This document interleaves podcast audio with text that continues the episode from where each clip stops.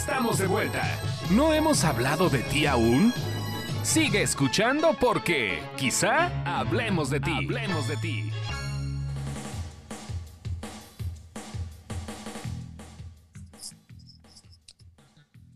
Muy bien, pues esto es quizá hablemos de ti, el segundo episodio de, creo que es el, el programa 118 o 119, mi querido Carlos. ¿Te acuerdas de la cuenta? 119. Qué bárbaros. Ya aguantamos, muchachos, qué bueno. Oye, y además con alineación nueva, Jolito, eso es lo más importante. Hay que destacar que, que es una alineación también nueva, fresca. Este, Y pero, pues, cara, bueno, los, y los- cara. sí, de estilo, de estilo. Acuérdate que hay que tener el nivel, ¿eh? Hay- A, Sí, a mí, por ejemplo, me, me estaban perreando el otro día unos reporteros, este, porque después de la alfombra de Latin Grammy, me mandaron, bueno, fui a hacer una cobertura de una alfombra roja de Virginia López con el puro nombre, bueno, para la gente que nos está escuchando y no sabe, pues son alfombras región 4. Virginia López saben, Núñez. alias populares. López. alias López populares, este, es como, es como Pellejero, brincar, hagan de cuenta. Sí, pellejero. es, pe- es pellejo y me estaban haciendo burla. Pero vendedores, ¿no? Al fin. no, tampoco, Juelito. Tampoco hay, como- Ay, sí, tampoco hay sí. vendedores, porque te quieren vender humo, es lo único que te quieren vender. Pero me estaban perreando varios reporteros. Oye, ¿cómo viniste de allá para acá? Le dije, bueno, de vez en cuando nos gusta pedir taquitos con pellejo, ¿no? Pero hay El que mantener el nivel que comer suadero, con, con gordito, ¿no? la carne con nervio. No, insisto, con tus palabras, mi querido Ernesto, confirmo lo que he dicho desde hace mucho tiempo ya. No hay ego más grande que el del reportero de espectáculos. De veras. Pero por supuesto, pero nada más acuérdate de altos niveles, Juelito, ¿eh? porque hay, hay, no hay ego cuando no hay nivel. Eso es lo más Pues importante. hay que el nivel para el reportero de espectáculos, el nivel básicamente está donde está la noticia. No hay Pero otro. Bueno, pues, no. A ver, explícale el nivel, querido Sebastián. Donde está el chisme, Hablando- ahí está el nivel.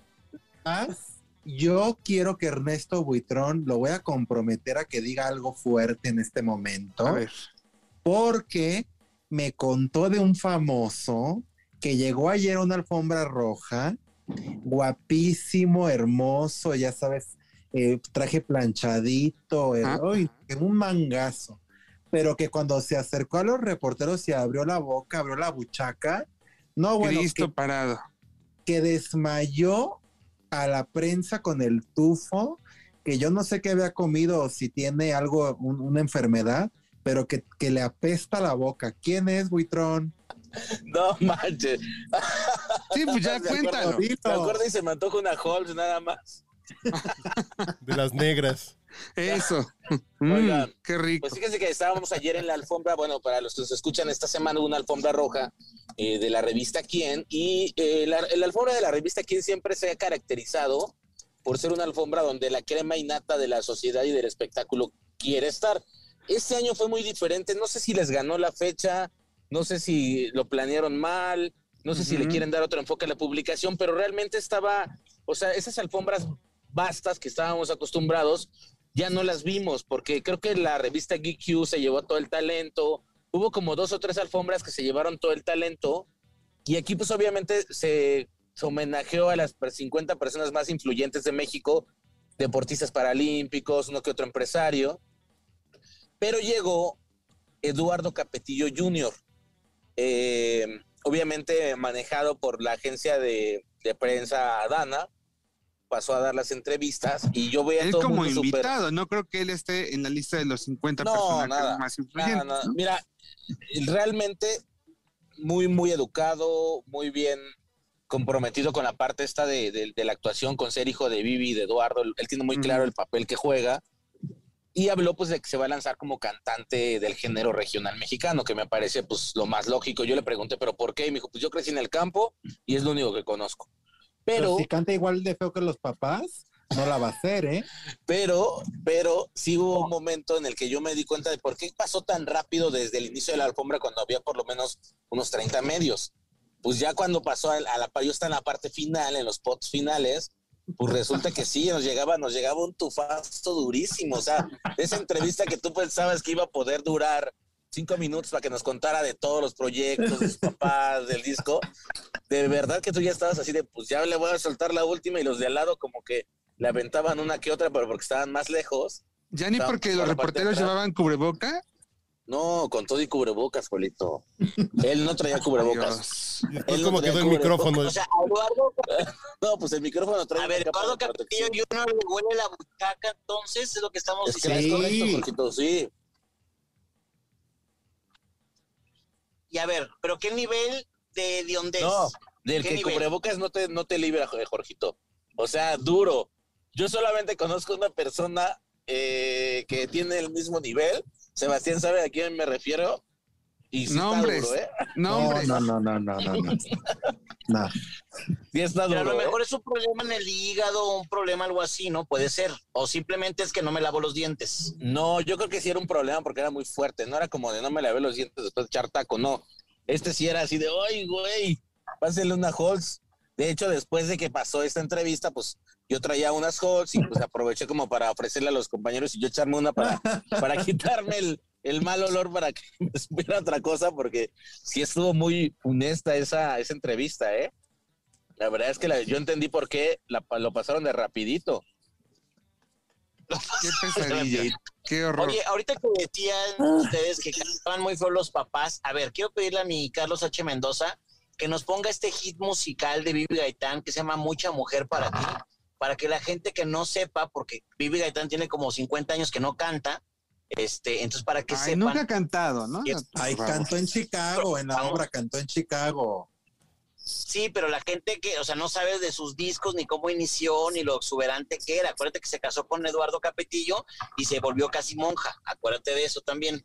Pero Jorgito, tú eres, tú eres malévolo, porque me haces ver este video en YouTube que ya he visto muchas veces. Ah, no, porque ese no es el del Camel Toe, ¿verdad? No. No, no, no. No, no, no, es. no. Ay, mucha mujer para ti. Ok, pero para que la gente escuche, o sea, cómo cantaba Vivi Gaitán, porque en algún tiempo, señores, no me dejarán mentir, entre Vivi Gaitán, Paulina Rubio y Talía había una guerra de a Sí, ver quién hacía el mejor show, ¿eh? Sí, claro, claro, claro. ¿Eh? No, y, Y de repente así como- Vivi Gaitán es la prima guapa que tenemos en, en, en Aguascalientes que siempre le quisimos dar sus besos.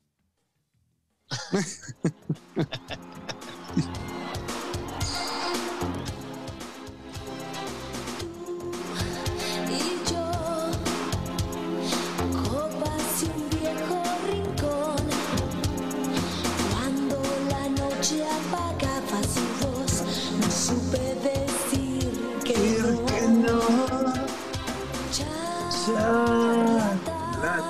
Quizá hablemos de ti presenta la hora cabaretito. De Paulina Italia ya se oye por Vivi, ¿eh?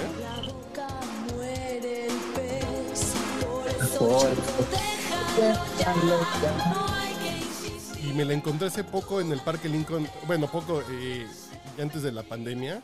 Qué guapa es, qué bonita es Vivi. Gaitán. Es bonita. no, está espectacular. Es muy bonita, mujer. claro. Es bonita, es una mujer muy bonita y guapa. Pero es bonita, tiene una cara así de, de muñeca, muy, muy bonita.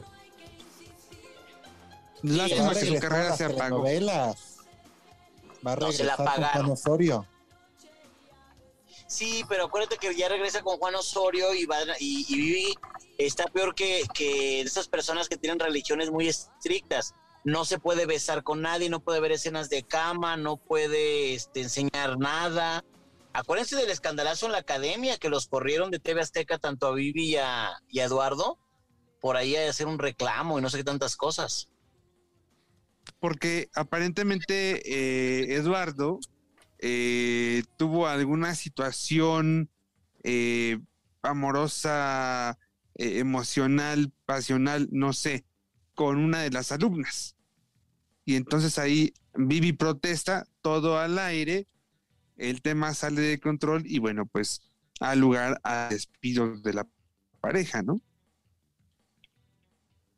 Pues Yo la alguna vez que sí, sí, totalmente.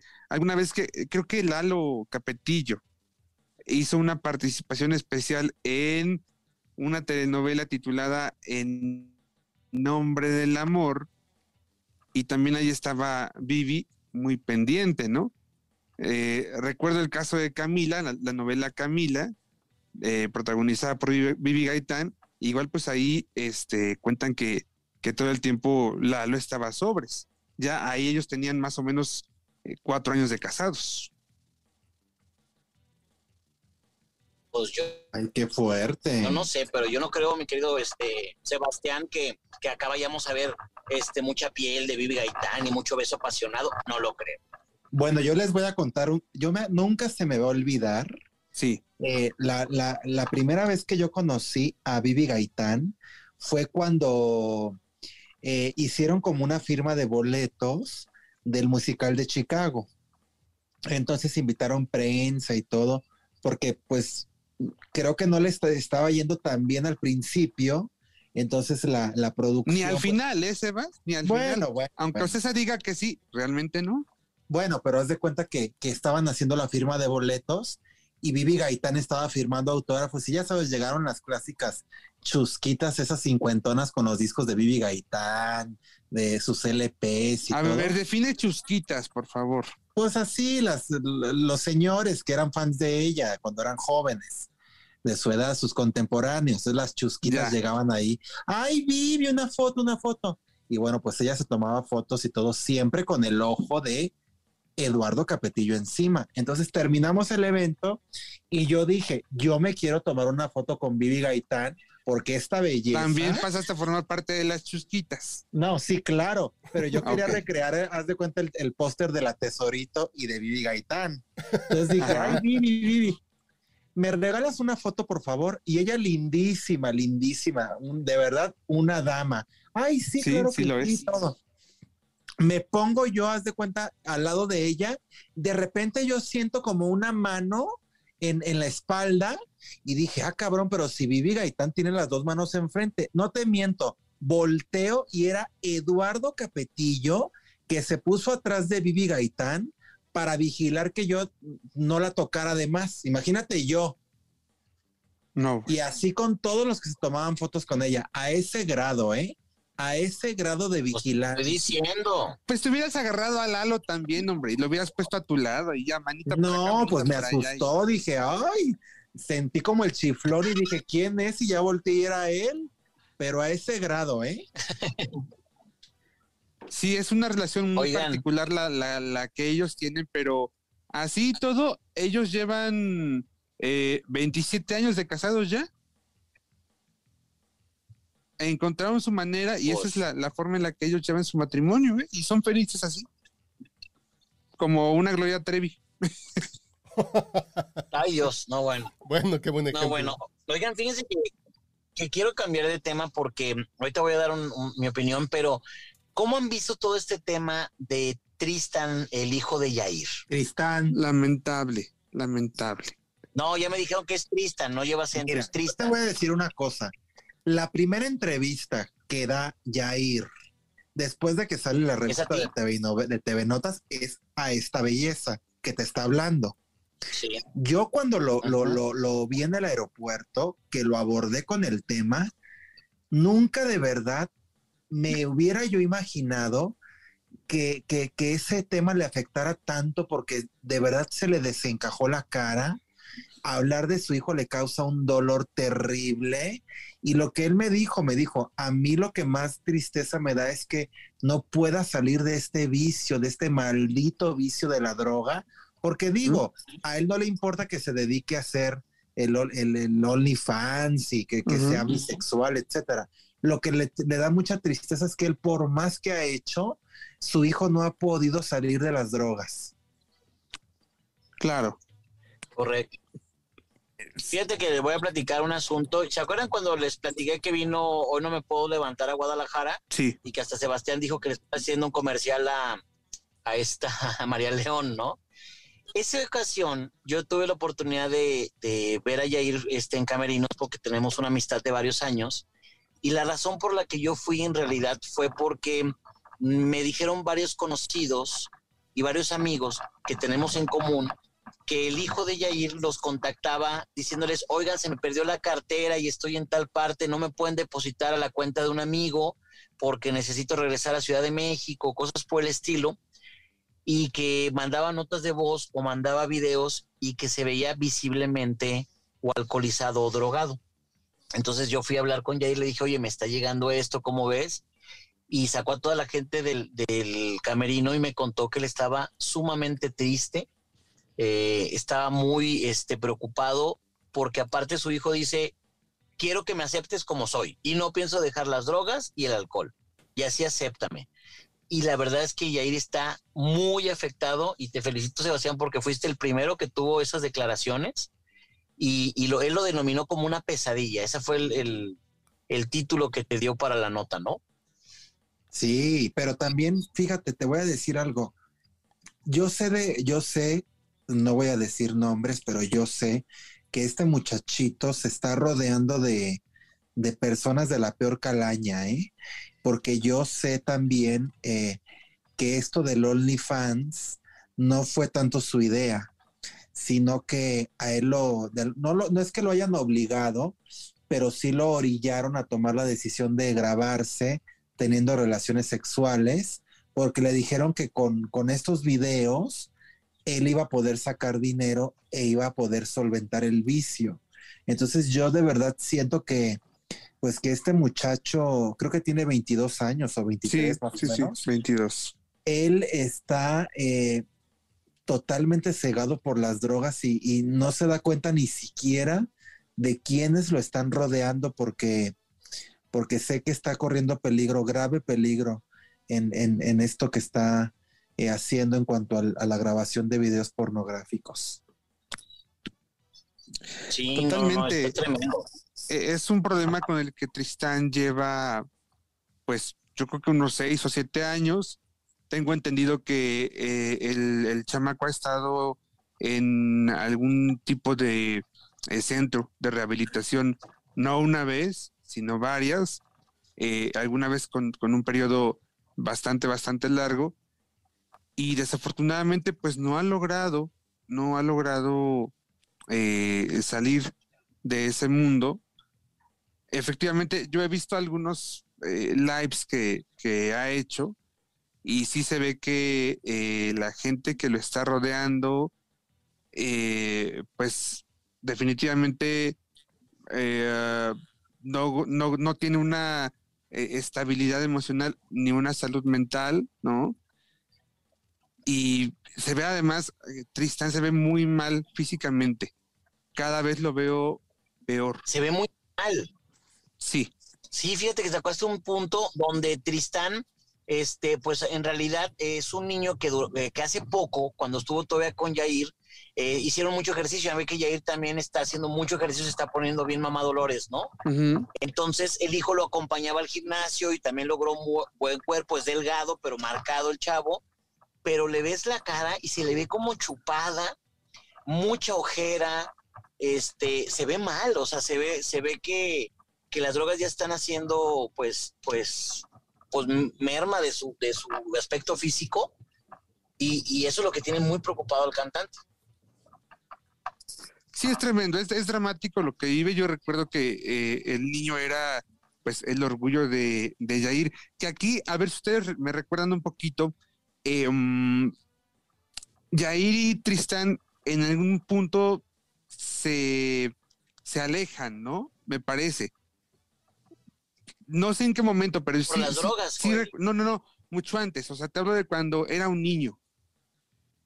Creo que eh, eh, hubo un punto de mamá del quiebre niño, con la mamá. Ajá, Sí. exacto. Yo me acuerdo que hace tiempo, cuando, cuando estaba todavía este Yair en Azteca, eh, se hizo muy popular que la mamá del niño no lo dejaba ver, no, no se lo dejaba ver. Lo que pasa es, es que eh, me parece que la historia de ellos, de Yair y de la madre del niño, que se llama Jacqueline, eh, empieza de manera muy accidentada. Incluso cuando, cuando Yair eh, se hace famoso, hace casi 20 años, en el 2002, con su ingreso a la academia, em, antes de que Yair ingresara a la academia, eh, él no podía ver a Tristán. Eh, ellos, él no lo veía. El niño tenía más o menos cuatro años y no lo veía. Obviamente llega la fama y claro que la madre del niño le permite ya ver al hijo, ¿no? Pero luego, bien dice Sebastián, hay un punto de, de distancia entre Jair y la madre de su hijo. Pues yo no supe, lo que sí sé es que eh, eh, Tristan creo que desde los 12 años tiene este problema, más o menos. ¿Y sabemos por qué? ¿Por qué qué- decidió eh, comenzar con, con las drogas, Jorgito? No, fíjate que lo he platicado con él, dice Yair que ojalá que, se hubiera dado cuenta, pero Yair estaba obviamente en México tratando de triunfar en el mundo musical. Él vivía con la mamá y creo que a la mamá se le salió de las manos y fue cuando le habla y le dice, oye, Tristan tiene este problema. Y entonces cuando se mete Yair, como bien lo decía Joel, empiezan a tener que clínicas de rehabilitación, terapias, etcétera, y, que estuvo bastante bien la cosa. Hubo algunas recaídas, pero que duró tres años sobrio. O sea, en los últimos tres años estuvo sobrio, pero pues hubo ahí una diferencia entre papá e hijo, porque pues la verdad es que el niño le, le gustó la fama, le gustó el dinero, pero no sabe trabajar. Entonces, pues no estudió nada. También David le dijo, oye, pues te, tiene- te tienes que poner a trabajar. Creo que él lo metió a Go Producciones, le puso un puesto de algo este, para que estuviera en producción de las obras que, que- donde trabaja Yair y que al parecer nunca se presentó y se pelearon, pero lo chistoso del asunto es que la mamá creo que vive en Baja California, este, Yair vive en Sonora y Tristan vive en Ciudad de México. Él se fue a vivir con los amigos a Ciudad de México. Y entonces también, no sé si vieron ustedes una entrevista que le dio Tristan a Chisme No Like, donde presenta a su pareja, este, al, al chavo con el que está saliendo pero este mismo programa revela unos audios donde él afirma que todavía la revista eh, de los martes este, le pagó una cantidad por dar esa entrevista. Porque dice, oye, es que no me han pagado los de la revista, que hasta que salga el martes, que no sé qué, algo así dice el, el audio, no sé si lo escucharon. No, no, no, esa parte no la escuché. Pues se supone que es eso. O sea que, que la revista le pagó una cantidad por dar esa entrevista, que fue la que retoma este Sebastián Reséndiz para, para hacer la réplica. Y bueno, ahora el, el tema del discurso de, de Tristan, que mm, en la en su visita a Chisme No Like llega y presenta a, a, a este niño que no recuerdo cuál es el nombre de, de a quien presenta como su pareja, pero sí, lo presenta como tal, como su pareja, pero en los en los en vivos que ha hecho en, en su cuenta, eh, señala que no son parejas, dice que es como como que su compa, este, un tipo con el que se la pasa bien, eh, con el que eh, se acuesta, ¿no? Eh, pero que no son una pareja como tal, que es como su buen amigo, su super amigo, pero no pareja, ¿eh? Pero oye, pero se ve más grande ¿eh? se ve más vividito. Sebastián, ¿tú qué sabes? Mm, Yo lo que sé es que a Tristan o a Tristán lo está rodeando gente que lo están embaucando y que a él lo ven como, como un cajero automático por ser el hijo de Yair. Yo sé de personas que, es más, yo, yo, yo te puedo decir quién es el que graba los videos de, de, de, de OnlyFans, que fue el que maquinó todo esto para que Tristan estuviera en esta... ¿Quién es esa mala, mala entraña? No, O sea, no, voy a, no me voy a meter en problemas yo, mejor que, que Yair investigue, pero yo lo, si algo le puedo decir a Yair es que eh, pues que trate de rescatar a su hijo de esto, de estas personas Este antes es un de que sea punto, demasiado tarde, ¿eh? ese es un punto bien interesante aquí. Eh, también en las entrevistas que ha dado Yair, señala que deja ver, pues, em, que en este momento está alejado de su hijo, ¿no? Y yo quiero preguntarles, ¿en qué momento, qué es lo que eh, pasa? Que supongo que es algo, eh, pues, fuerte, eh, que, que deriva en que Yair decida de alguna manera como hacerse a un lado del tema. A mí lo que me dijo este Yair, y lo van a poder leer ampliamente la próxima semana en la revista TV Novelas, es que también acuérdate que la familia debe de tomar terapia y no volverse codependientes. Sí, Él está muy triste, pero que también el psicólogo o psicóloga con la que está yendo Yair le dice que, que pues hijo, si, si su hijo tomó una decisión, él no puede estar tapando todos los hoyos que haga su hijo. ¿Ok? Y que también tiene que aprender esa parte él como papá. Pero, pues, ¿qué haces, Joel? O sea, el niño es mayor de edad. Si de repente lo meten a algún lugar, no lo pueden retener bajo, este, digo, bajo la fuerza porque si no sería no. secuestro. Entonces, y, y también creo que estos lugares de rehabilitación, ellos siempre dicen que el primero que, que- que tiene que querer es el, es el enfermo. Si no, Sí, no sí. lo pueden tener a fuerza. Entonces, el niño tiene 18 años o 20 años, algo así, este, ya, ya puede tomar decisiones, hace lo que se le antoja. Y entonces, ¿qué hace la familia? ¿Qué puede hacer Yair? Ni modo que le esté pagando el vicio. Tampoco puede estarle pagando los que les debe. Me explico, tampoco puede estar descuidando su carrera este, porque el hijo no quiere tomar acciones en pro de su salud. ¿Y la mamá, saben eh, eh, dónde está? ¿Qué papel está jugando la mamá de, de Tristán? No, la verdad es que no. Yo- lo que yo sé es que tienen muchos años separados de, de Yair, que tienen buena comunicación, pero nada más. Sí, eh, Tristán ha dejado ver que, que su mamá es así como que su máximo en la vida, ¿eh? Sí. Eso sí. No sé qué papel esté jugando ella en la vida de Tristán en este momento, pero sí me parecería importante que también no nada más le dejen todo el paquete a Yair, también tiene una mamá. Eso sí. Estoy de acuerdo No. contigo.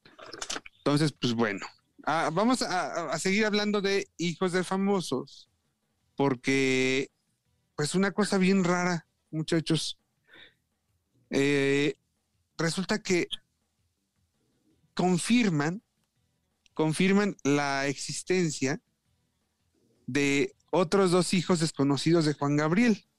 Pero lo más curioso de eso, quien lo confirma no es Ana Tambriz, no es Joaquín Muñoz, no es Joelo Farrilli, no, es Jesús Salas, el, pues el cuñado de Juan Gabriel, el tío de los, de los cuatro hijos, de los cuatro hermanos Aguilera Salas, eh, la mano derecha, a veces Ángel, a veces Diablo de Juan Gabriel.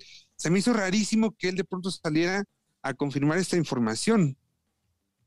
Dice Jesús Salas que sí, eh, antes de, de morir, Juan Gabriel le reveló que existían estos dos hijos, pero que él no sabe más, que no sabe quiénes son, dónde están, eh, qué edad tienen, que nunca estos, estos dos hijos eh, se han manifestado de alguna manera con la familia, que no sabe nada, pero que sí están dos hijos más que hasta ahora no conocemos. No sé qué piensan ustedes. Yo Eh, te voy a decir. A ver, A ver, se- vas tú, se. Mira. A ver. Joel, esto de los dos hijos de Juan Gabriel no es nada nuevo, ¿eh? Yo sé, yo, yo, me sé, yo sé. acuerdo, yo me acuerdo que precisamente te voy a decir la fecha. En diciembre de 2019, yo entrevisté a Dulce y a mí Dulce me dijo que existían otros dos hijos de Juan Gabriel que no estaban interesados ni en la herencia ni en la fama. O sea, claro, Jesús Salas pues vino a, re- resucitar este tema, pero ya se sabía que existían esos hijos. De hecho, eh, yo me acuerdo que, se había comentado hace tiempo que vivían en Perú, por allá, que eran un- unos chicos que vivían en Sudamérica, Joel. Bueno, eh, muy bien, vamos a, a debatirlo ahora. Eh, quiero escuchar a Carlos H. Mendoza. Pero si, si, si el tío de los hijos de Juan Gabriel eh, dice que se lo dijo y Dulce lo sabe, yo creo que es un tema que ya está. ¿Por qué comentarlo ahora? ¿Por qué sacarlo a la luz? ¿Por qué como Es que se me hizo rarísima la de declaración. Sí, ¿cuál es la motivación para contar eso? Podría ser de, los estamos buscando, aunque no quieran dinero o fama, pues como que alguien los quiere conocer porque son sus hermanos, sus medios hermanos o algo así. Pero qué raro que salga esto de parte de una fuente oficial hasta cierto punto. Y una fuente que de alguna manera este, pues había resistido a, hablar de eh, hijos que no fueran los cuatro hermanos Aguilera Salas y que cuando aceptaba, aceptaba perdón, hablar del tema, pues lo hacía con muchas pincitas o con mucho cuidado o de manera muy, muy, muy disimulada, ¿no? Eh, no sé qué piensas tú, Jorge. Fíjate que yo tengo más dudas que, que opiniones. A ver, para empezar, A ver. ¿cuántos hijos biológicos tiene Juan Gabriel? Mm, esa es muy, es una gran pregunta la tuya. ¿Biológicos, Eh, biológicos, biológicos? ¿O cómo? pues Es que yo tengo entendido, la verdad es que yo no he seguido mucho la, la carrera del Divo, pero me decían que de repente tenía hijos como adoptados, ¿no? Sí, O, o hijos de sus amigas que ellos, él los adoptó, o gente, algo así, ¿no? Pero tiene hijos biológicos. Sí, dicen Sí, bueno. que Luis Alberto, ¿no? Y Joao son sus y hijos, ajá, exacto, Ok. exacto. Sí. Entonces ahora habría que ver si estos dos hijos son adoptados, o eran amigos, o eran No, no, no, estos son biológicos. Vámonos. Estos son hijos de sangre, como tal. ¿Y de qué edad estamos hablando? Más o Miren, menos. Aquí me remonto a una declaración que antes de la declaración de Dulce, de diciembre de 2019, que nos refiere Sebastián, eh, da Silvia Urquiri, que también ella, más o menos en 2017 o 18, no recuerdo con, con- con precisión, pero ella revelaba la existencia de dos hijos y comentaba que uno de ellos vivía en Guadalajara. Y comentaba que incluso era mayor que el propio Iván Aguilera, que ahora mismo Iván eh, está por cumplir 34 años. Entonces, este, pues es muy curioso, es muy curiosa eh, Que esta, ser- información, Que vendría a ser el primogénito entonces. de alguna forma. Sí, De claro. alguna forma. Y no sé si legalmente eso implique que sea el heredero No, no, no. o le corre. Ya está No. todo dado y repartido y, y puesto. en- Sí, porque eso sí, eh, Jesús eh, Salas declara o confirma esta información, pero también dice, pero Juan Gabriel eh, la- eh, nada más quiso tener una sola familia y es la que todos conocemos, la familia Aguilera Salas. Yo ¿no? creo que don Jesús Salas abrió el pico para desviar la atención del pleitazo que tuvieron eh, los hijos de Juan Gabriel en Miami. Porque ya, ya de hecho, ya de, ya de eso ya no se di- dijo nada, ya enmudeció el palenque y, y yo creo que más bien don Jesús sacó la cara, habló para que ya dejáramos el tema del pleito entre los hijos en paz y nos enfoquemos en los hijos que, que, que él dice que existen. A lo mejor y ni existen lo- estos hijos y todo es una cortina de humo. Podría ser. Me hace Eh, sentido eso. No sé, fíjense que todavía con Juan Gabriel en vida, em, en su círculo cercano y medianamente cercano, pues trascendía la existencia de eh, hijos ajenos a los Aguilera Salas. Mm, yo recuerdo que se hablaba de un hijo que había en Venezuela, se hablaba de un, de un hijo de sexo femenino que residía en California y que incluso en este último caso mencionaban que habían llegado a, a- a verla en la casa de Cancún, que de vez en vez eh, e- esta, esta mujer o esta niña visitaba la casa de Cancún y se mencionaba en aquel momento la existencia también de un hijo que vendría siendo el más pequeño, eh, más chico incluso, mucho menor incluso, que el más, eh, el más pequeño de los hermanos Aguilera Salas, es decir, Jan, Jan Gabriel, que ahora debe estar por los 27 o, o 28 años. Entonces, este, pues está muy, hay mucho trascendido Pero a ver, y la verdad es que no hay nada claro.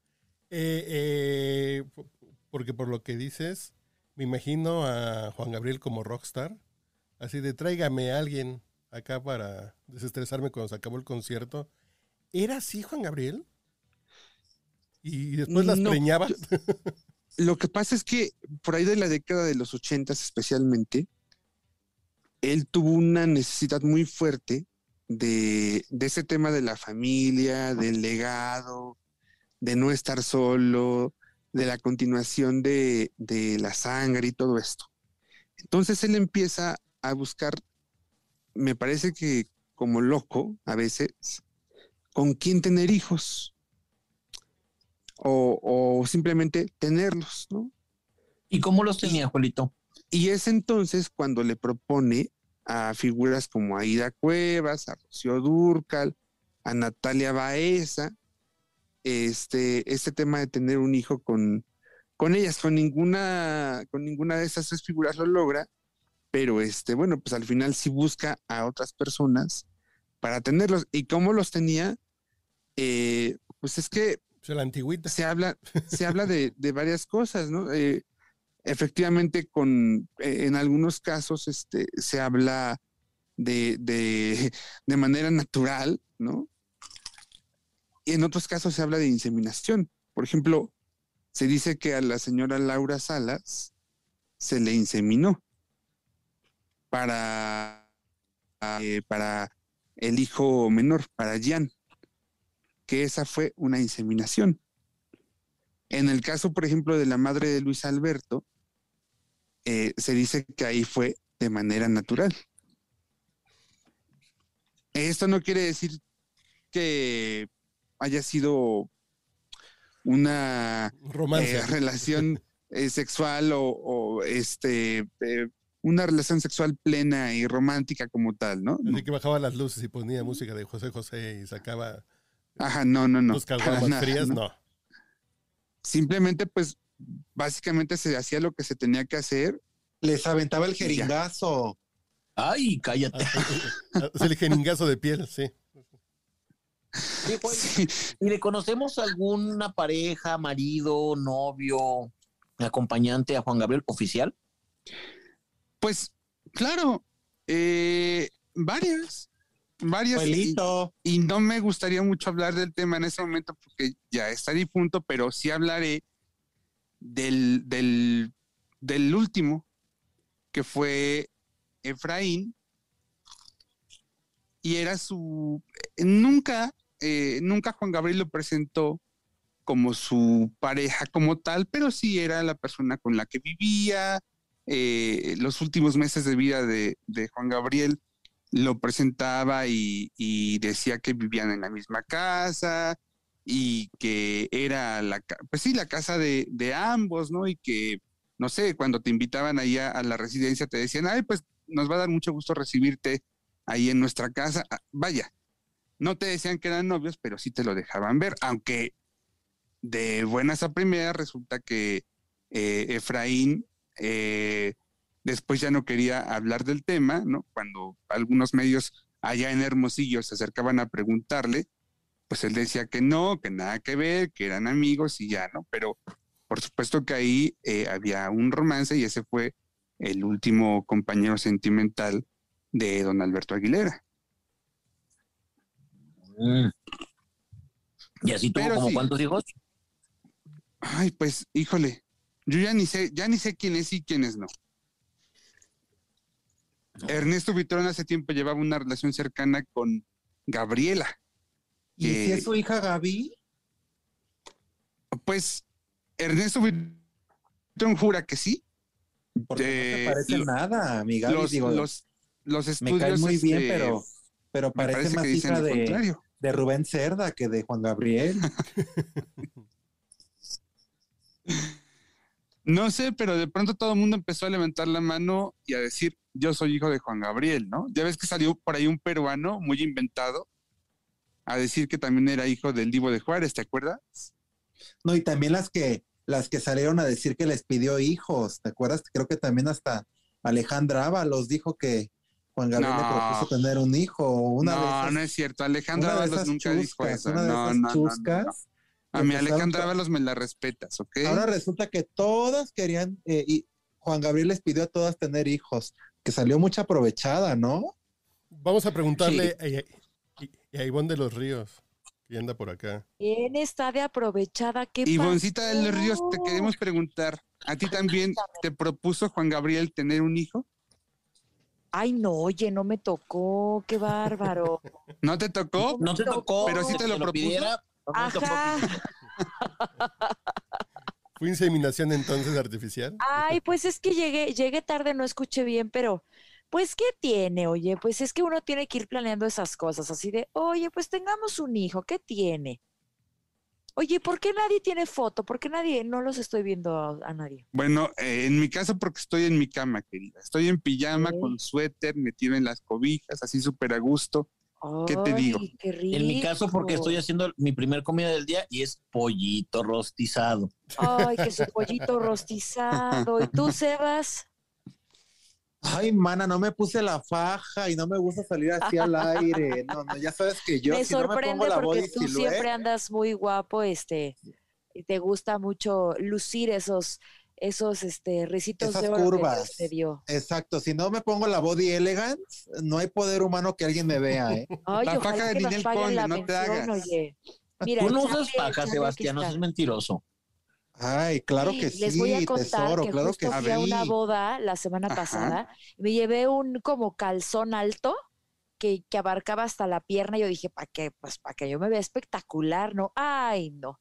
Se me andaba enrolla y enrolla y se me salían, les- o sea, no, no, parecía yo un cacho de paté, así saliéndose de su bolsita. Como en la última mitad de. Paté. Ande, haz de cuenta, esa era mi piernita. Paté de salmón ahumado, rosita y todo.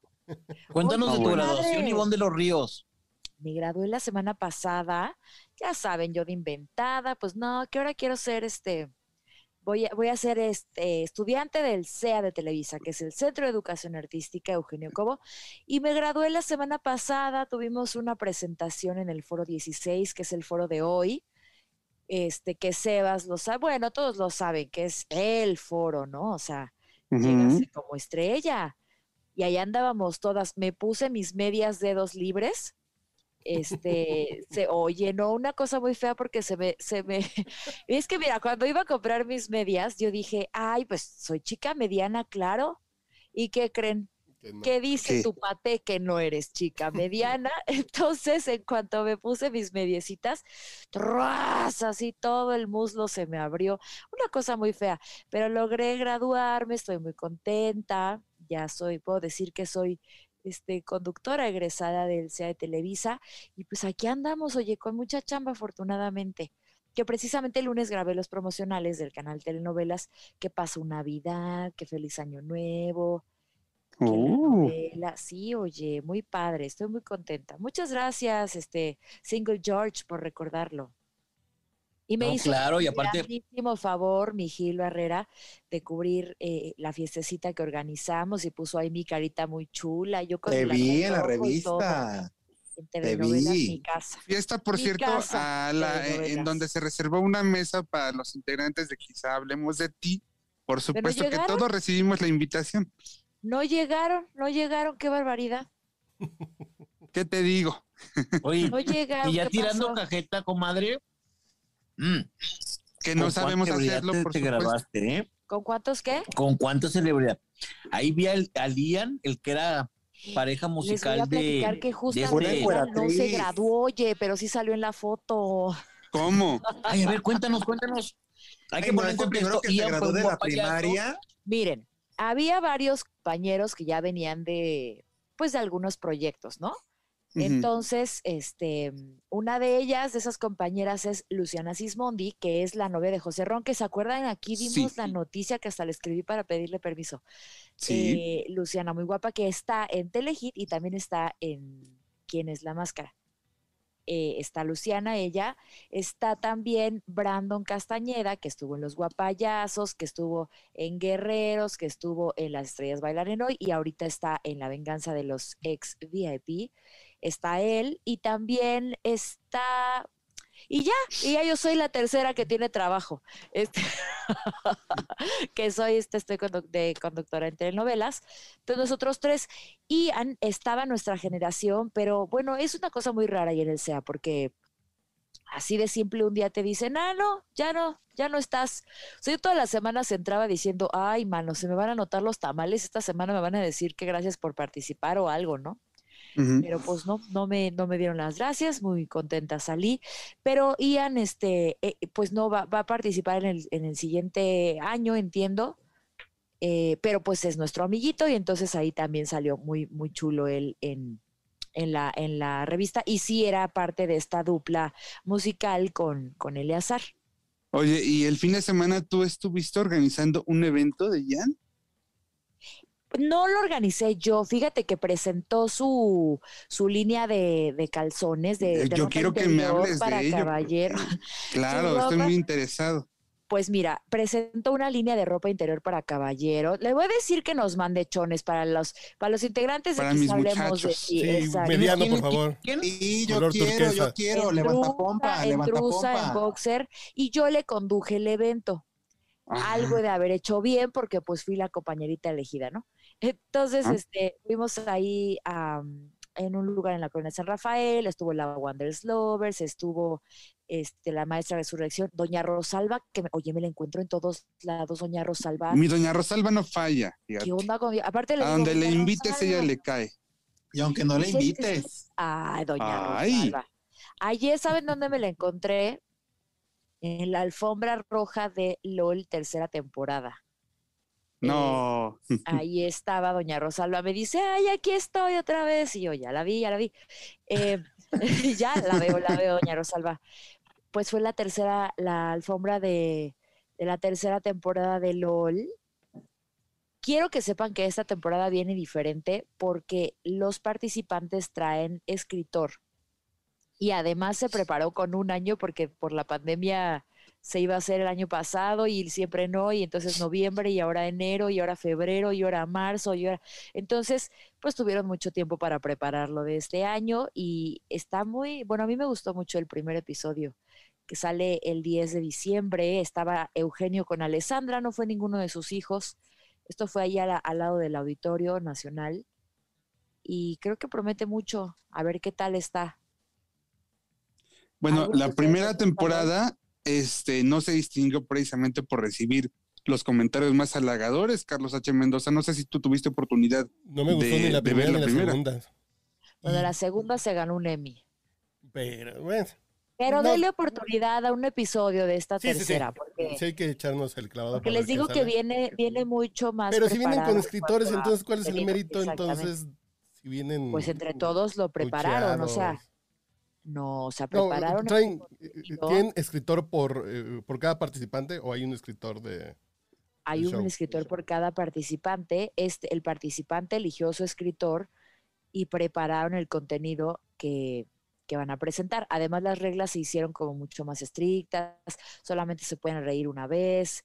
Eh, hay varias cositas. Pasó en el primer episodio, a mí sí me gustó mucho, me dio mucha risa. Está, eh, está Mau Nieto, está El Cojo Feliz, está mi Bea, ¿verdad? Que es la, que es mi representada, está eh, Paco de Miguel, regresa el Capi, Sofía Niño de Rivera, Gaby Navarro, em, Ricardo, ay, se me fue el apellido, pero es el de Pepe y Teo, que además se quejó porque dice que Eugenio Derbez lo tiene bloqueado en Twitter. Y este, y sigue, sigue, sigue bloqueado. No, no, este, no hizo diferencia la participación. Como que Eugenia dijo, ah, órale, gracias por participar. Pero bueno, vienen muchos, muchos este, comediantes que la verdad son muy padres, Coco Celis, este, Ricardo Pérez, de La Cotorriza, y ayer la pasamos muy bien ahí. Eh, y ya. Y ya Y luego que uno ya terminó muy tarde la velada o qué onda. ¿Quién Mira, con quién? Cuéntanos el chisme. A ver. Ya, es que te voy a ser muy sincera. Yo como por las 11 me tuve que ir, me fui a un velorio. Ya saben que yo ando de aquí para allá. Entonces yo dije, bueno, pues ya vine a la pachanga, ya me voy al muerto, ¿no? Este, y, me, y ya me retiré. Pues sí, oye, ahora, ahora esta pachanga, ahora me voy a la otra. Y ya me retiré, señores, pero, pero bien. Oye, nos faltan dos integrantes. ¿Qué pasó? Gil Eh, está. Y Gil se tuvo que ir a una Y exclusiva. Ernesto creo que está en el baño. Ah, ok. ¿Y qué estará haciendo? Bueno, eh, me da mucho gusto verlos, corre que te chicos. alcanzo.